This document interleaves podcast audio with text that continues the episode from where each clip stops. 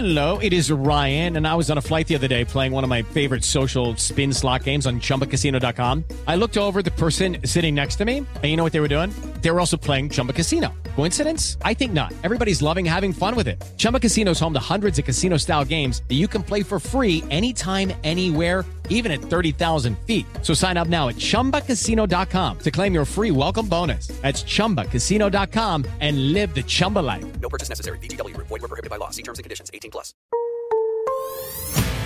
Pediste la alineación de hoy. Desde el Montículo, Toño de Valdés. En la novena entrada ganan de todas las formas posibles. Es espectacular lo que están haciendo. De centro delantero, Anselmo Alonso. Eso me llena de ilusión. A mí me encanta mi fútbol, me encanta ver los partidos. En la línea defensiva, Raúl Sarmiento. Pues es nuestro fútbol y al menos yo sí le tengo un gran afecto y me gusta.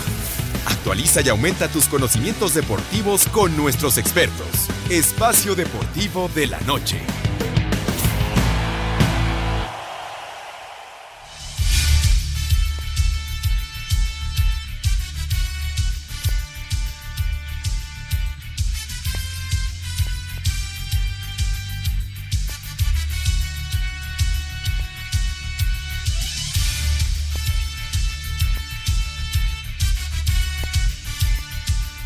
Amigos, amigos, ¿cómo están? Bienvenidos, Espacio Deportivo de Grupo Asir para toda la República Mexicana.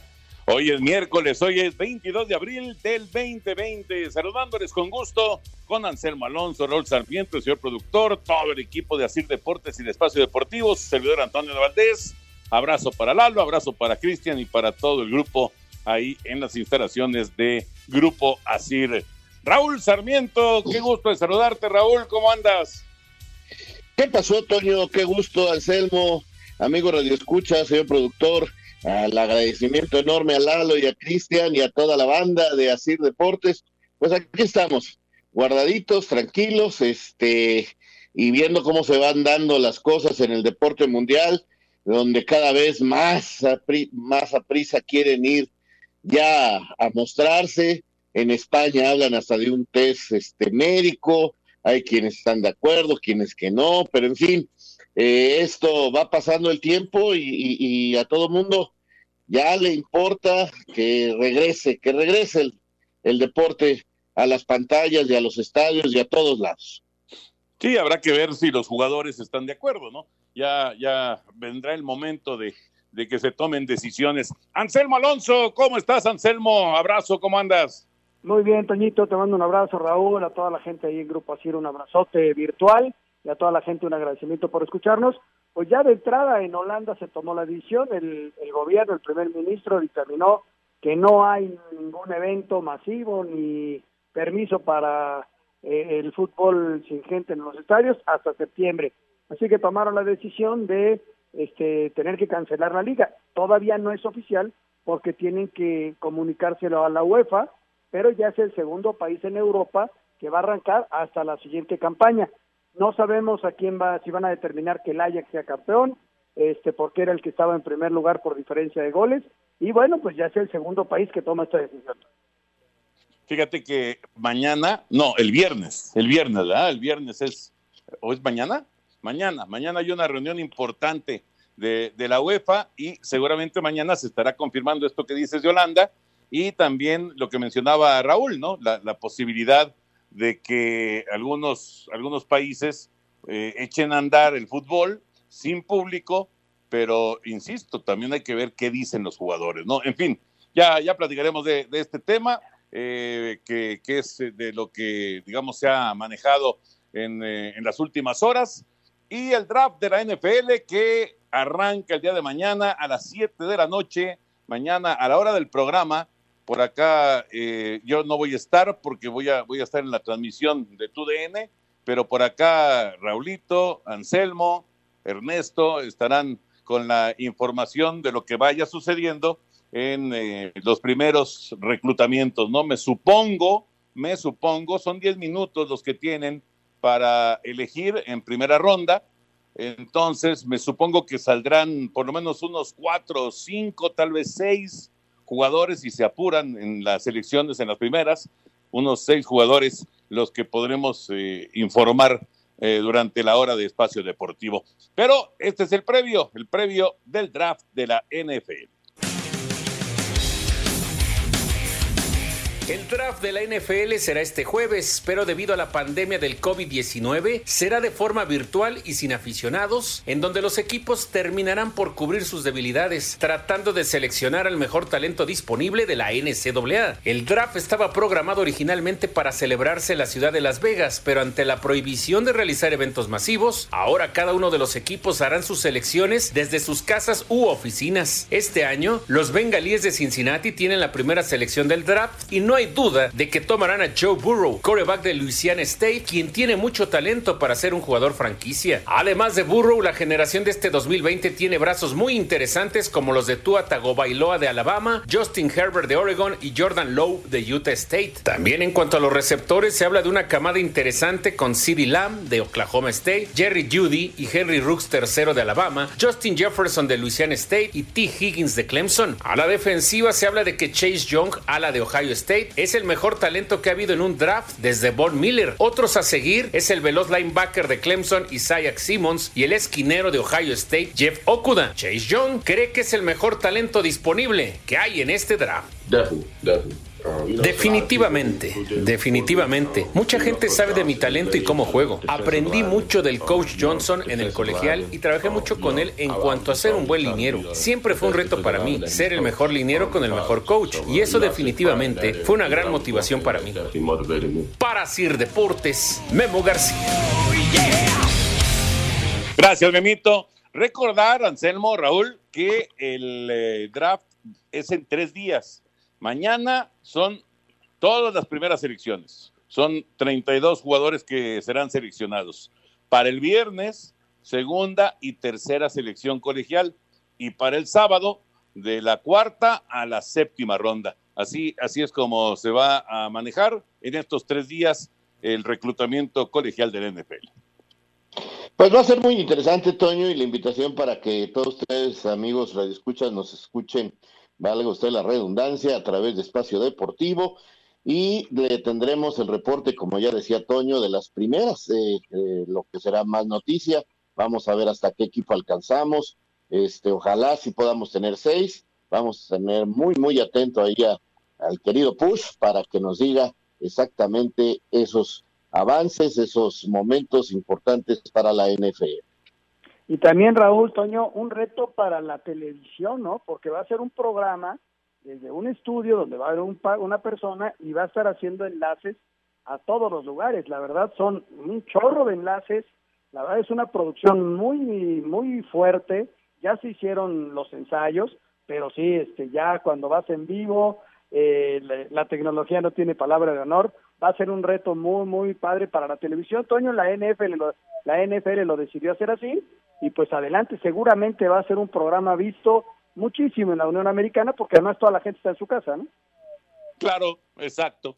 Es, eh, digamos que una, una forma de, pasarla bien, de distraerse. Para la gente que, que, le apasiona el fútbol americano, este es un momento muy importante, ¿no? Eh, tu equipo se va a reforzar con siete jugadores, eh, algunos menos, algunos más, dependiendo si cambiaste selecciones colegiales, pero bueno, normalmente son siete los jugadores que, que llegan, eh, talento eh, joven, talento importante que llega de las filas colegiales. Y bueno, ya, ya, veremos a quién le va mejor. Esto obviamente lo sabremos conforme vaya pasando la campaña. Y pues eh, hay, hay, varios que tienen dos selecciones colegiales en primera ronda, hay, inclusive Miami tiene tres selecciones colegiales en primera ronda, tus delfines, Anselmo, así que vamos a ver cómo les va y qué decisiones toman, ¿no? Eh, se ha insistido mucho en el asunto de Tua Tagovailoa y si lo van a tomar o no los delfines en la quinta ronda, en, el quinto en el, número 5 de, del reclutamiento, es, es, una de las grandes dudas que existen en la actualidad. Pero bueno, ya veremos qué sucede. Hablando también de deportes en los Estados Unidos, hoy, hoy salió la sanción para los Mediarrojas de Boston por lo del robo de señales. Eh, fue un año después del título conseguido por los eh, Astros de Houston, que fue en el 2017. Esto de los Medias Rojas de Boston fue en el 2018. Eh, también hay sanciones, pero no, no son tan severas las sanciones como a los Astros de Houston. Aquí está la información. El béisbol de las grandes ligas suspendió este miércoles al operador de repeticiones en video de los Medias Rojas de Boston, GT Watkins, durante un año y despojó al equipo de su selección de segunda ronda del draft de este año después de completar su investigación sobre las acusaciones de que el equipo robó ilegalmente señas durante la temporada 2018. Sin embargo, no encontró evidencia de que el ex-manager Alex Cora o alguno de sus jugadores violaran las reglas de grandes ligas. No obstante, Cora está suspendido por la temporada 2020, pero solo por su papel en el caso de robo de señales de los Astros cuando era el entrenador de banca de Houston en el 2017. Para Sir Deportes, Axel Tomán. Tu opinión es importante para nosotros en Espacio Deportivo. Llámanos al 5540-5393 o al 5540-3698 o mándanos un WhatsApp al 5565-27248. Espacio Deportivo. Un tuit deportivo. Arroba la afición, un peleador de UFC escondió su positivo por COVID-19 y tuvo que fingir una lesión.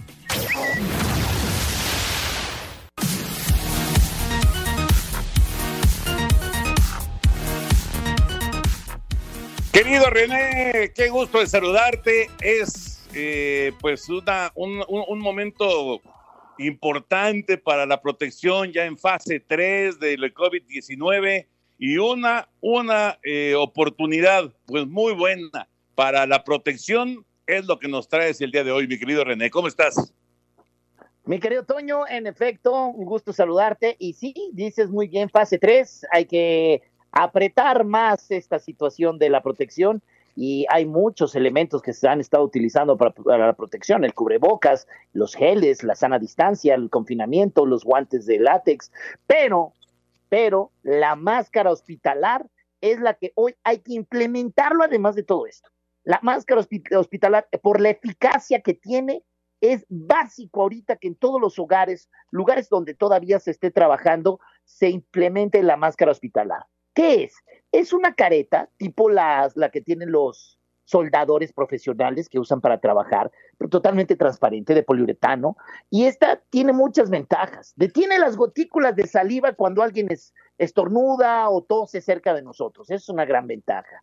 Otra de ellas, si tenemos las manos contaminadas porque to tocamos algún maneral, alguna puerta o algún, no sé, cualquier cosa, y traemos el virus en las manos, obviamente ahí no nos, ahí no nos pasa nada si lo tenemos en las manos, mientras no entre por la nariz o la boca. Y la máscara hospitalar forma esa barrera física que evita que toques por accidente tu nariz o tu boca. Lógico, te acercas la mano y vas a tocar pues, la máscara hospitalar. Entonces, eso es, es, esa es una gran ventaja. Otra de ellas, por el material en el que está hecho, se puede lavar. Se recomienda lavarla no solo diario, sino si, si estás usándola continuamente, cada dos horas, cada tres horas. Y la puedes lavar con agua y con jabón y con gel antibacterial y queda sanitizada para seguirse usando. Tiene una vida de uso de 6 a 8 meses. Mucho cuidado con las imitaciones. Hay muchos productos similares a, las, a estas caretas que son hechas de PETs reciclables, de plásticos, de micas. Y bueno, la intención es buena. Se están inclusive donando de estas, de este tipo de caretas, se donan en grandes cantidades. La intención es buena y se agradece de verdad. No los ataco ni los critico. Pero el material del que están hechos eh, híjole, sí es de dudosa, o sea, no te protege como te, te, protege la máscara hospitalar. Entonces, ¿qué mejor que recurrir al producto que sí te va a proteger? que sí tienes la tranquilidad de estarlo utilizando, bajas mucho, al mínimo el riesgo de contagio. Nunca se elimina, quiero aclararlo, nunca, pero sí lo bajas al mínimo. Entonces, llamen al 800 mil para poder tener el paquete de cuatro máscaras hospitalares que cuestan la mitad de lo que te costaría una sola careta de una sola, un solo tapabocas N95. La mitad tienes cuatro máscaras hospitalares que vienen acompañadas con un gel antibacterial y un rolón antimicrobiano para proteger tanto nuestras manos como la entrada de las vías respiratorias. Entonces hay que llamar ahorita. Ahí les va nuevamente el teléfono. Por favor, tomen nota. 800 230 mil. 8 0 0 23 mil. También pueden visitar www.hospitalar.mx. Hospitalar.mx para hacer su orden y su pedido. Utilicen la tarjeta de crédito de débito. No hay gastos de manejo y envío. Llega hasta cualquier rincón de la República Mexicana y además bajo los más altos estándares de higiene para que ustedes reciban un paquete totalmente sanitizado, totalmente este, esterilizado. Entonces, 800 230 mil 800 230 mil es el teléfono a marcar en este momento para que ustedes puedan obtener el paquete especial de cuatro máscaras hospitalar, pero llamen ahorita, no se tarden, ¿por qué? Porque pues obviamente no se tiene un stock de tantas, tantas máscaras hospitalarias para absolutamente toda la población. Entonces hay que apurarse antes de que se terminen. 800 230 mil 800 230 mil hospitalar.mx. Mi querido Toño. Fíjate, fíjate, René, ahorita que estás mencionando, y tienes toda la razón, no se trata de, criticar ni de eh, hacer menos el esfuerzo de, pues, de, que se donen este, tanto las caretas como también eh, las máscaras y todo esto. pero pero hay, de, hay niveles, pues, hay niveles. Y el nivel de esta máscara eh, hospitalar es, es, muy importante y es eh, la gran posibilidad de reducir riesgos, que de eso se trata a final de cuentas, ¿no? Nadie está exento de enfermarse, de, infectarse, pero reducir riesgos es muy importante y con la, y con la máscara hospitalar lo puedes hacer. Exacto, y la máscara hospitalar te permite combinar todos, todos los demás eh, eh, las formas de protección, puedes usar geles, claro, puedes usar un tapabocas, adicionalmente, claro, sana distancia, por supuesto, confinamiento en casa, desde luego, todo junto con la máscara hospitalar. 800 230 mil 800 230 mil 800 230 mil www.hospitalar.mx. No lleva punto .com, nada más es hospitalar.mx.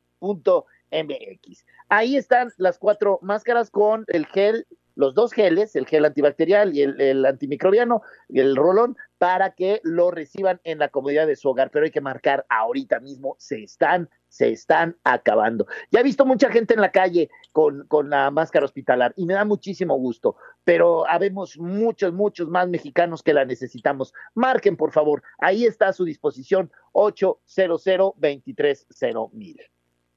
Querido René, un abrazo grande.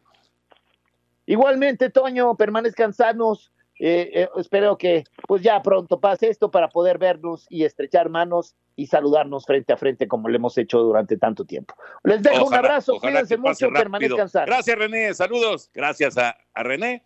Y eh, vamos con esto. Son hoy, hoy 69 años, 69 del título conseguido por el Atlas de Guadalajara. 69 años y contando. Este miércoles 22 de abril, los rojinegros del Atlas celebran 69 años de haber conseguido su primer y único título de liga. Fue el 22 de abril, pero de 1951, cuando una solitaria anotación del costarricense Edwin Cubero le permitió coronarse campeón de liga al entonces equipo del paradero.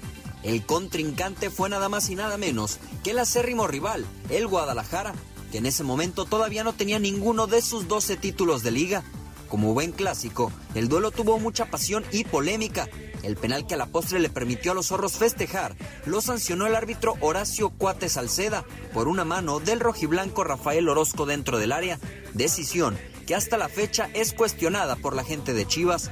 Al final, Cubero venció al Tubo Gómez desde el manchón penal y con ello Atlas se coronó por encima del Atlante en la tabla general. Los dirigidos por Eduardo Chevaldati fueron ese día Raúl Córdoba, Juan Chapetes Gómez, Felipe Setter, Luis Ornelas, Guillermo del Valle, Javier Novelo, Guadalupe Velázquez, Juan José Novo, Adalberto El Dumbo López, José Mercado y el héroe Edwin Cubero. Desde entonces, los zorros no han vuelto a conseguir un título de liga y han descendido en tres ocasiones, salvándose agónicamente en otras tantas. Sin embargo, su fiel afición sigue esperando, después de casi siete décadas, una alegría tan grande como la de aquel 22 de abril. Para Sir Deportes desde Guadalajara, Hernaldo Moritz. Gracias, Hernando. Qué bárbaro, 69 años. Eh, sí, han estado cerca en otras ocasiones. Raúl, Anselmo, han tenido muy buenos equipos. De hecho, Anselmo le iba al Atlas cuando era niño eh, y tenía aquel equipo de Chavarín y del Berna y del Tilín Méndez y eh, Héctor Brambila, etcétera, etcétera. Eh, la época de, de Ricardo Lavolpe al frente del Atlas, que estuvieron a nada de coronarse en Toluca. Han tenido buenos equipos, pero no ha llegado el título, así de sencillo, y ya van a ser siete décadas esperando un campeonato. Y la afición del Atlas, eso sí, mis respetos, ¿eh? ahí está, fiel, y además no son dos o tres, son muchos, muchos seguidores del Atlas. Voy a dejar que el Villamelón de Anselmo hable primero. Fíjate que yo me enamoré del Atlas allá en los principios de los 70 con los jugadores que mencionas, Toño, y, e inclusive fui, me tocó ser testigo de aquel partido contra Cruz Azul, en donde se arma una bronca y el equipo le tiran el pelotazo al, al árbitro, el Tilín Méndez, y, y sale expulsado. Y en aquel equipo jugaba el Berna, jugaba Ricardo Chavarín, estaba Pepe Delgado, que era finísimo volante, eh, jugaba Bonifacinho, Méndez, Ari, Héctor Brambila, ¿qué, qué equipo aquel, Abel Verónico adelante, un zurdo maravilloso, y, y luego sí le fui al Atlas en, hasta los 80, 81, que me tocó ya eh, vivir la segunda etapa del Nicaxa en su, arranque, primero como espectador y hermano de un jugador que ya estaba ahí, y luego como fuerzas básicas, ahí yo estuve un par de años y la verdad también ahí fue donde vino el cambio, ¿no? Pero sí, el Atlas maravilloso y su público, ¿no? Estoico que sigue esperando eh, a, a, este equipo para, para un nuevo campeonato, ¿no? No hay motivo nunca para cambiar de equipo, don Anselmo Alonso, pero bueno, dejémoslo así. Este, sí, un Atlas maravilloso en el recuerdo, hay equipos inolvidables. Este, yo recuerdo desde el del Gallo Jauregui, el Chivo Mercado, este, el Gato Vargas, eh, en fin, jugadores que los hermanos Delgado, eh, definitivamente jugadores este, que, que, fueron históricos, luego lo que mencionaba ya eh, Anselmo, una etapa maravillosa con Ricardo Lavolpe, un equipo impresionante que pues no pudieron vencer al Toluca en aquella final histórica, y, los descensos, eh, increíble, este equipo que no logra ser campeón. Les voy a platicar una anécdota rápidamente. Dicen que ese penal con el que ganaron de Edwin Cubero fue muy polémico, que nunca hubo manos, y que como perdieron el clásico, las Chivas, con, con el Atlas, y ahí se coronaron porque el León no pudo ganar, eh, el Tubo Gómez, el famoso Tubo Gómez, que algún día se sentó en un poste a leer una historieta porque el Atlas no llegaba, el famoso Tubo Gómez declaró terminando aquel partido, por habernos ganado, no van a ser campeones en más de 50 años. Ay, ¿a poco les echó una maldición? Pues ahí te la dejo. Es una histórica que me platicó el propio Tubo. Su hermano era muy amigo de un servidor, el famoso Pato, que era el fotógrafo de las Chivas por muchísimos años y luego jefe de prensa. Y ellos eh, decían, no son campeones por esto. Y él tuvo muy orgulloso, muy chiva. Él decía, se los dije porque nos robaron. Así que anécdotas y cosas del pasado luego de 69 años, mi querido Toño. Oye, pero dijo 50 años, ya, ya se más, pasaron, dijo, ¿no? más Ya de se 50. pasaron. Más, más de 50. Ya van, ya van 20 años, casi más. Sí, sí, qué bárbaro, qué cosa, qué cosa. O sea, Con grandes jugadores. Anselmo, que fue la maldición del tubo. La maldición del tubo, Toño, y ahí está y sigue, y ahora con estos problemas que ha tenido últimamente, ahora siempre tratando de jugar bien al fútbol. Eh, lo conocieron como la academia, en alguna ocasión los amigos del balón, pero siempre tratando bien la pelota, siempre intentando jugar bien al fútbol. Con Ricardo lo consiguieron, con el Pistache Torres lo consiguieron. O sea, se- es como generadores de muchos elementos en el fútbol mexicano, pero siempre con un buen trato de valor. Sí, sin duda, sin duda, el, el- el equipo de la academia, ¿no? El equipo de la academia, qué bien, qué bien jugaba ese Atlas que, del que te enamoraste, Anselmo, eh, inolvidable, pero no llegó el campeonato. Y luego el de la Volpe, muy bien también, pero tampoco llegó el campeonato. Así la historia de este Atlas, que hoy, hoy recuerdan sus aficionados que fueron campeones hace 69 años. Vamos a mensajes, regresamos en un momentito de espacio deportivo.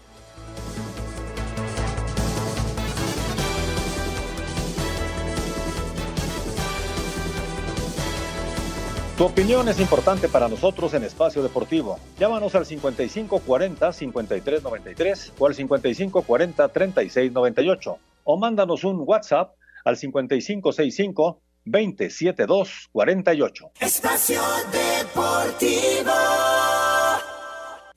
Un tuit deportivo. Arroba Iker Casillas. Muchas felicidades, amigo. Espero que todo esté bien por allí y disfrutar esos 22 y todo lo que te queda por delante. Fuerte abrazo. Arroba Raúl Gudino 1.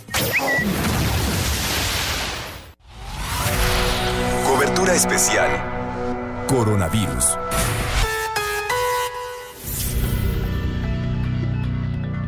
Como todos los días, Mónica Barrera está con nosotros aquí en Espacio Deportivo para los últimos datos, la última información del COVID-19. ¿Cómo estás, Mónica? ¿Qué tal, Toño de Valdés? Te saludo con mucho gusto que, bueno, con la notificación de 1.043 nuevos pacientes, la Secretaría de Salud ya confirmó 10.544 casos confirmados de coronavirus en el país, más de 7.000 casos sospechosos y lamentablemente aumenta a 970 los fallecimientos. Entre los decesos, bueno, pues también se encuentra un bebé de dos años de edad con síndrome de Down y dos embarazadas. Vamos a escuchar. Aunque existe un riesgo mayor de complicarse en personas adultas mayores, mujeres embarazadas y quienes padecen enfermedades crónicas, en particular hipertensión, diabetes, obesidad o cualquier causa de inmunosupresión, es decir, menor funcionamiento del sistema inmune, del sistema de defensas, debemos considerar que cualquier persona de cualquier edad, conozca o no que tiene una enfermedad crónica, si llegara a presentar los síntomas de COVID, dificultad para respirar, se fatiga muy fácilmente o le duele el pecho, y bueno, escuchamos la voz del doctor Hugo López Gatel, él es subsecretario de Prevención y Promoción de la Secretaría de Salud, que en este momento está la conferencia sobre coronavirus desde Palacio Nacional. El panorama esta noche, Toño de Valdés. Muchas gracias, Mónica. Saludos. Un abrazo, buenas noches. Coronavirus. Lo que tienes que saber. Esto fue una noticia de último momento, un servicio de Asir Noticias.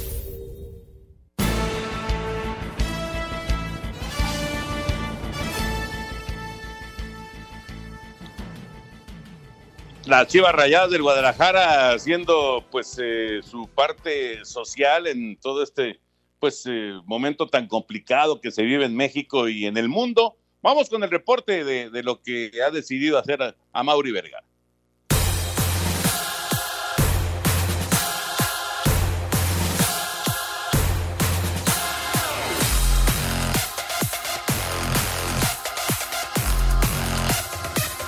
En medio de incertidumbre deportiva, la directiva de las Chivas Rayadas del Guadalajara ha decidido dar un paso adelante para colaborar con las autoridades sanitarias de México.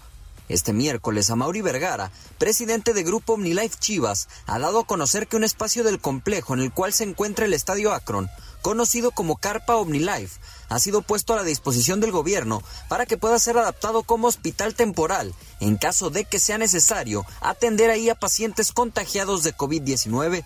Mientras esto sucede, el equipo rojiblanco continúa trabajando desde casa, esperando tener alguna certeza de qué vendrá para ellos y para el resto de la Liga MX. Para Sir Deportes desde Guadalajara, Hernaldo Moritz. La verdad, una decisión eh, extraordinaria por parte de la gente de Chivas, Raúl Anselmo, eh, Mauri Vergara, por supuesto. Eh, digamos que esta, esta es una situación que va a, requerir muy probablemente de eh, pues muchas camas y de, y de mucha atención, no solamente en Guadalajara, en, todo, en toda la República, ¿no? Entonces, sí es importante que, que venga este tipo de apoyo, ¿no? Mientras más gente se una, Toño, mientras más gente dé posibilidad de ayuda a diferentes zonas, a diferentes personas para que puedan tener atención médica, se estará dando un paso muy importante, porque precisamente en otros países vimos que una de las grandes problemáticas de la, en la atención fue esa, que no había camas, que no había lugar donde atenderlos. Eh, claro, también se necesitarán médicos y muchas cosas, pero por lo pronto todo, todo lo que sea ayuda es maravilloso y sí hay que felicitar a las Chivas y a Mauri eh, por este gesto tan importante. Sobre todo en la fase 3, Toño, que es eh, la cuestión de los hospitales que se pueden ver rebasados por la cantidad de personas que, que requieran hospitalización. Entonces, es un gesto que habla muy bien del de, señor Vergara, de Mauri, y adelante, si pudiéramos ayudar todos con algo, pues yo creo que esto sería mucho menos doloroso, menos duro, y, y vienen épocas duras también, ¿no? Y hay que estar pendiente de los que menos tienen. Bueno, continuamos Raúl con, con esto, con el Guadalajara y estas circunstancias, y el tema de, del fútbol mexicano, Raúl, que no se conoce aún eh, las formas, parece que el día primero es la asamblea en donde se van a tomar algunas decisiones y esperar también lo que vaya diciendo el pues la Secretaría de Salud a ver las posibilidades que tendría el fútbol de un regreso primero a los entrenamientos y ya luego empezar a poner fechas, ¿no? Posibles fechas del fútbol mexicano y les decía yo que todo depende de que la Secretaría de Salud levante la mano y, que vaya mitigando toda la cuestión de la pandemia. Y sí, se hablaban de cinco escenarios de posibilidades del regreso del fútbol nacional, cinco escenarios y, y pensando desde luego hasta muy a futuro, ¿no? Pero lo que es inmediato es que los equipos puedan entrenar. Se había manejado en un principio para el día 15 de mayo posibles entrenamientos, eso ya no se va a poder. Mayo va a ser un mes que todos vamos a estar confinados y ya a finales de mayo, que sean a mediados, podemos empezar a visualizar que los equipos puedan regresar si pueden regresar a los entrenamientos paulatinamente, entonces ya se puede hablar acerca de algunas fechas, porque hay que recordar que hay algunos países que a jugar. Lo comentábamos con Toño hace hace unos minutos acerca de los países que ya determinaron irse hasta el mes de septiembre, que son Bélgica y Holanda. Hasta este momento son los dos países. Por otro lado, también se maneja lo de Italia. Italia hubo ayer una reunión muy importante y la mayoría de los equipos votó en que se regresara. Sin embargo, no hay una fecha exacta. Eh, ellos están tratando ya de bajar su, sus contactos, sus fallecidos, lo están haciendo poco a poco y entonces poder tomar decisiones. Pero no está fácil, ¿no? Eh, Toño, no está fácil, primero va a ser la Bundesliga. Esta Bundesliga Sí. que parece que el día 9 de mayo podría empezar a trabajar porque ellos ya han, han estado entrenando. Sí, sí, sí, sí, es- es- está complicado, la verdad. Vamos a ver cómo, cómo se da esta reunión con la gente de la UEFA. Lo de la Bundesliga puede ser a mediados del mes de mayo, cuando regresen. Eh, los franceses no tienen para cuándo, los ingleses también quieren regresar, pero hacer una, una temporada corta y terminan antes de junio. ¿Por qué es importante terminar antes de junio? Porque los contratos de los futbolistas están antes de junio más allá de lo que diga la FIFA, quieren terminar y luego darse un periodo de tranquilidad y de como de reorganización, porque ahorita sí, los jugadores están en su casa, pero están entrenando, están bajo la incertidumbre que estamos todos de nuestro presente y de nuestro futuro inmediato. Es una incertidumbre en la que no hay duda alguna. Bueno, eso en cuanto al fútbol internacional. En cuanto a México, pues podemos decirles que eh, sigue existiendo esa incertidumbre. El próximo día primero viene la asamblea del fútbol en nuestro país, que es muy importante. Es una reunión en donde se puede decidir ahora sí eh, lo del ascenso y lo del descenso. ¿Por qué hasta ahí? Ayer Toño García nos, nos platicaba en la entrevista en el sentido de eh, es la asamblea la que decide si realmente se quita la- el ascenso y el descenso. Para mañana y pasado hay reuniones de la gente de la federación con la gente de la segunda y de la tercera división.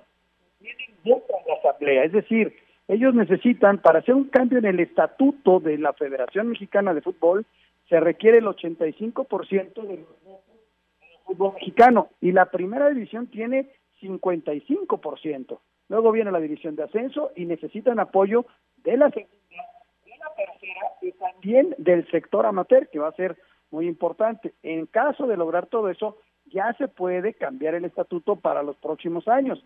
Si no, no se va a poder cambiar el estatuto y entonces va a venir ma- mayores problemas. Hubo cuestiones del ascenso, eh, voces pidiendo que no se que no se quite, que sí se quite. Ya es una decisión tomada, sin embargo, hay que llevarla a cabo eh, a nivel reglamentario, digamos. Es un reglamento que tiene que existir y luego se tiene que poner en el estatuto y una vez que se ponga en el estatuto.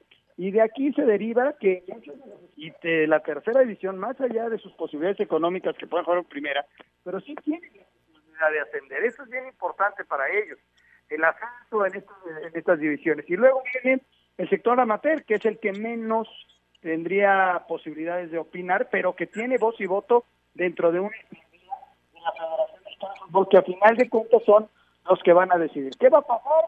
Pues seguramente va a venir alguna restricción por parte de segunda y tercera, a menos que los convenzan la gente de la primera división, eh, a menos que haya algún ofrecimiento extra, no lo sabemos que vayan a ofrecer. Sin embargo, vienen momentos complicados. Ahí ya interviene John de Luisa y ahí entra la federación, no la liga, y entonces vendrá una votación y se necesita tener determinado porcentaje para pasarlo a los reglamentos. Si no se logra ese porcentaje, Toño, pues veremos cómo lo van resolviendo, que lo han resuelto de alguna manera sin llegar a la asamblea. Fíjate, bueno, ya está Enrique Bonilla en la línea. ¿Cómo estás, Enrique? Un abrazo. Hola, buenas tardes, ¿cómo están? Bien, bien, muchas gracias, Enrique. Eh, primero que nada, eh, presidente de la, de Liga MX, Enrique Bonilla. Primero que nada, nos da muchísimo gusto que te hayas recuperado completamente, Enrique, porque te pegó más o menos duro lo del COVID, pero ya, ya estás bien. Sí, ya gracias, eh, gracias por sus buenos deseos y sí, ya me dieron el resultado, fue, fue negativo, ahora nada más es cuestión de recuperar la fuerza y, y seguir, seguir para adelante. Claro que sí, qué bueno, qué bueno, Enrique. Eso es una muy buena noticia. Ya lo, lo platicamos el otro día cuando empezó a, surgir todo esto del, ascenso y del, descenso. Y, y bueno, eh, hemos escuchado muchas voces, hay mucha, mucha gente que no está de acuerdo. Nos permites una pausa porque tenemos que ir a la pausa, caray, se nos cruzó justo ahorita el corte, pero regresando, platicamos, eh, si quieres brevemente, de, de este asunto y qué va a pasar con esta asamblea que estaban comentando Anselmo y Raúl. Por favor, Enrique.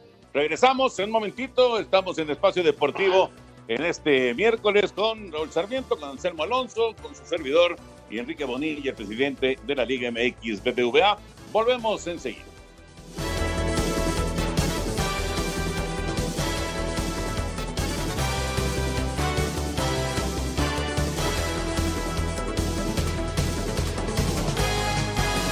Tu opinión es importante para nosotros en Espacio Deportivo. Llámanos al 5540-5393 o al 5540-3698 o mándanos un WhatsApp al 5565-27248. Espacio Deportivo. Un tuit deportivo. Arroba Reforma Cancha. Arroba Lalo Herrera 15 aprovecha la cuarentena para estudiar. Se certificó en psicología deportiva, avanza en licenciatura en administración de empresas y adelanta materias en el Johan Cruyff Institute.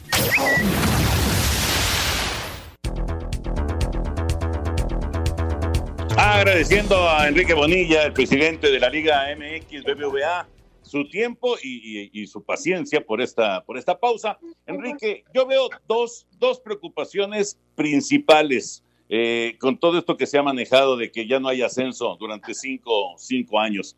Número uno, número uno, los futbolistas, eh, sobre todo los veteranos que están en la liga de ascenso y que están pensando que se van a quedar sin chamba. Número dos, que los equipos de gran tradición como Zacatepec o como Atlante eh, o, un Alebrijes que había ganado medio boleto, pues no, no, no tengan chance de, ascender deportivamente hablando. ¿Qué piensas sobre, sobre estos dos, estas dos preocupaciones?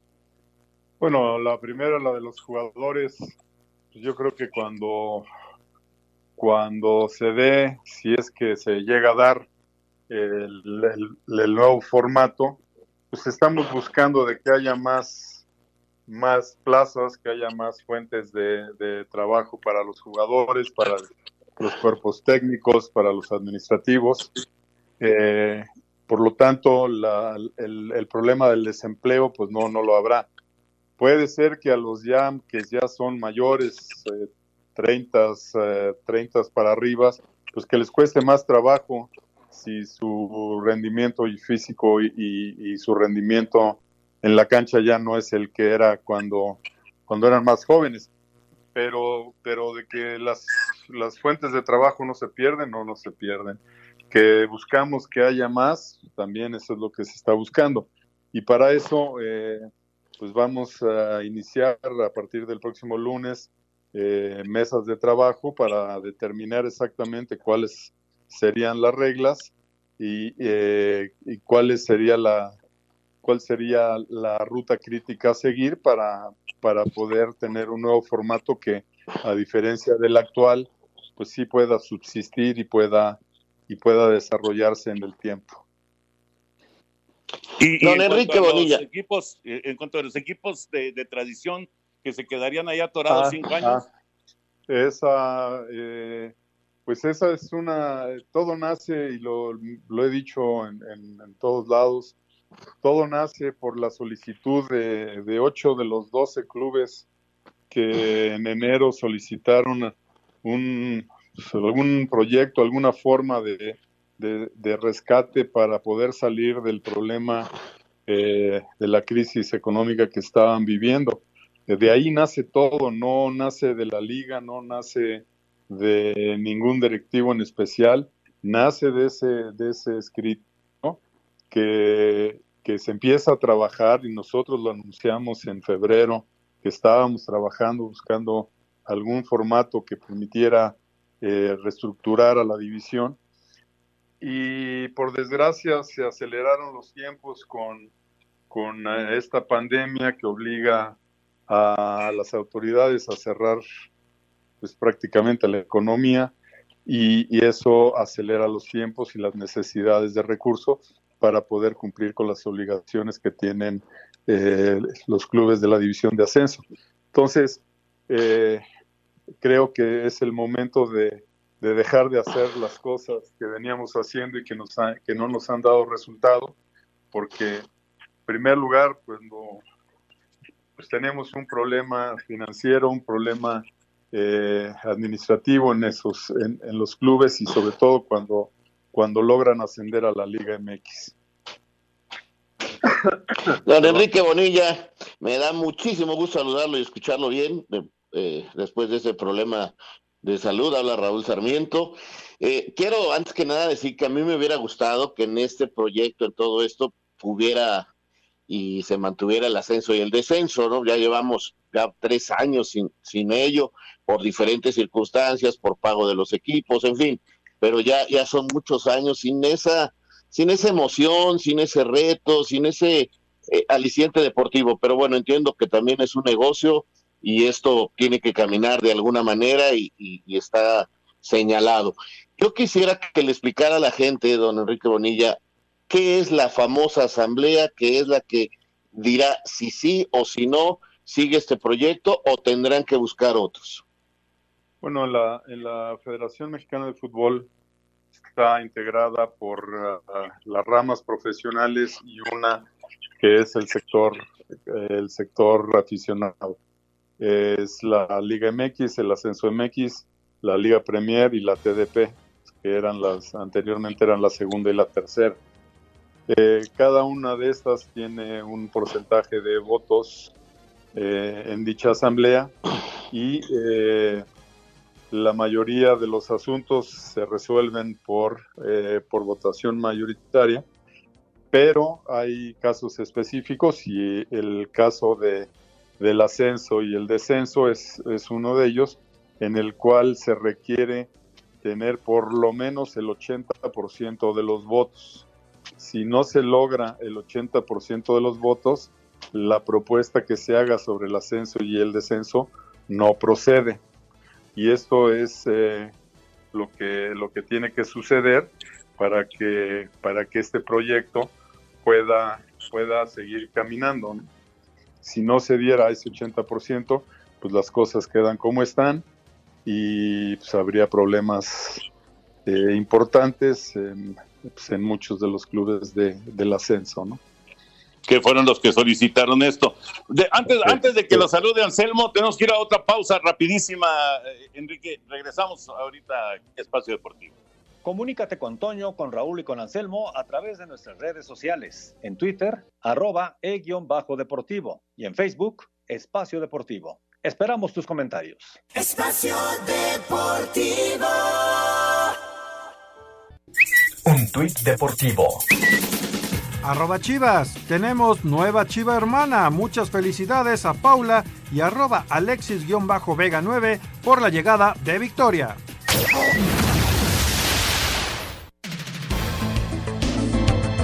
Entramos ya a la recta final aquí en Espacio Deportivo con Enrique Bonilla, el eh, presidente de la Liga MX BBVA. Anselmo, por favor, adelante.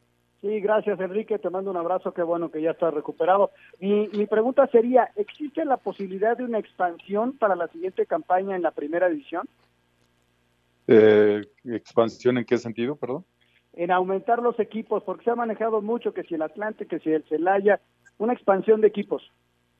No, bueno, hasta, el- como ustedes saben, en, eh, hay un acuerdo de asamblea que el, que el número máximo de, de participantes en la Liga MX es, eh, debe ser de 20. Eh, por el momento no hay, no hay expectativas, no hay nada en el sentido de, eh, de ocupar las plazas 19 y la plaza 20. Hoy, hasta el momento, y, y conforme se plantea el calendario, lo más probable es que sigamos siendo 18 en la Liga MX. Métele un empujoncito al Atlante, Enrique.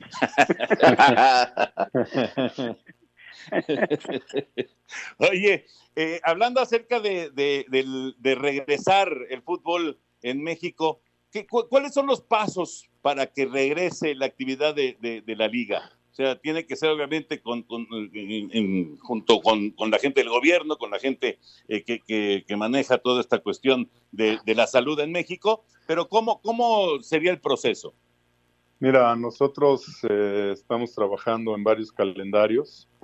Eh, les puedo dar el, decirles los dos extremos. Tenemos un calendario que es compacto, que buscaría terminar el, el- el, torneo de clausura eh, lo más rápido posible, con ah, jugando fines de semana y jugando entre semana, para poder entonces cubrir eh, pues, cubrir toda la- todas las fechas y eh, posteriormente tener una pequeña pretemporada para que y un periodo de, transferencias y un periodo de registro para iniciar también lo antes posible la temporada 2021.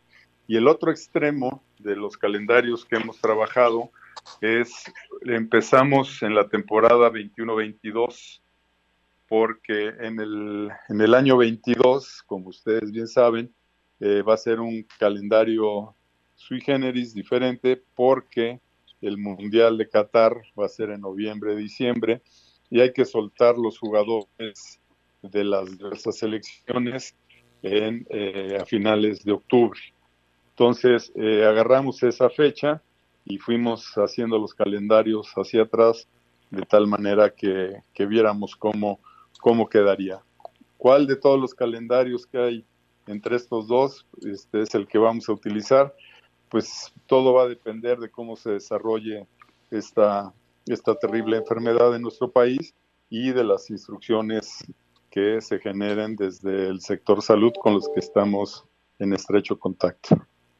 Correcto, correcto, me parece que pues es, es lo más lo más lógico. ¿Cuándo es la, la asamblea? ¿Cuándo se realiza la asamblea? Es este viernes hay, hay el comité ejecutivo y dependiendo del resultado se, se convoca la asamblea. Correcto. Enrique, muchísimas gracias por tomar la llamada. Eh, otra vez, qué bueno que estás totalmente recuperado. De verdad que nos da muchísimo gusto. Bendito sea Dios. Y, y pues a seguir chambeando. Un abrazo, Enrique. Muchas gracias. Gracias a ustedes. Cuí- Cuídense mucho, por favor. Gracias. Gracias, un abrazo. El presidente de la Liga MX BBVA. Señor productor, entró, entró un poquito ya tarde Enrique Bonilla, ya nos comimos Exacto. el tiempo de las llamadas. No, pero sabes que sí felicitar eh, a Pablo Hernández, que el día de ayer se nos quedó esa llamadita, y bueno, era su cumpleaños, así que felicidades. Te manda muchos saludos, en especialmente a ti, Toño de Valdés. Gracias, Pablo. Felicidades, gran abrazo. Oye, tenemos algunos otros mensajes y llamadas rápidamente. Nos dice José Luis González de, Le- de León, Guanajuato. Tienen un gran programa, me gusta mucho y siempre los escucho. Eh, ¿Podrían mandar saludos a la familia González de Villa de San Juan en León, Guanajuato, por favor? Gracias. Saludos. Abrazo, abrazo grande. Bueno, pues se nos acaba el tiempo, pero mañana le damos salida a las demás llamadas. Gracias, Anselmo. Gracias, Hasta mañana, Toño. Jorge, buenas noches. Gracias, Raúl. Y muchas Hasta gracias. mañana. Muchas gracias a todos ustedes. Muy buenas noches. Espacio Deportivo.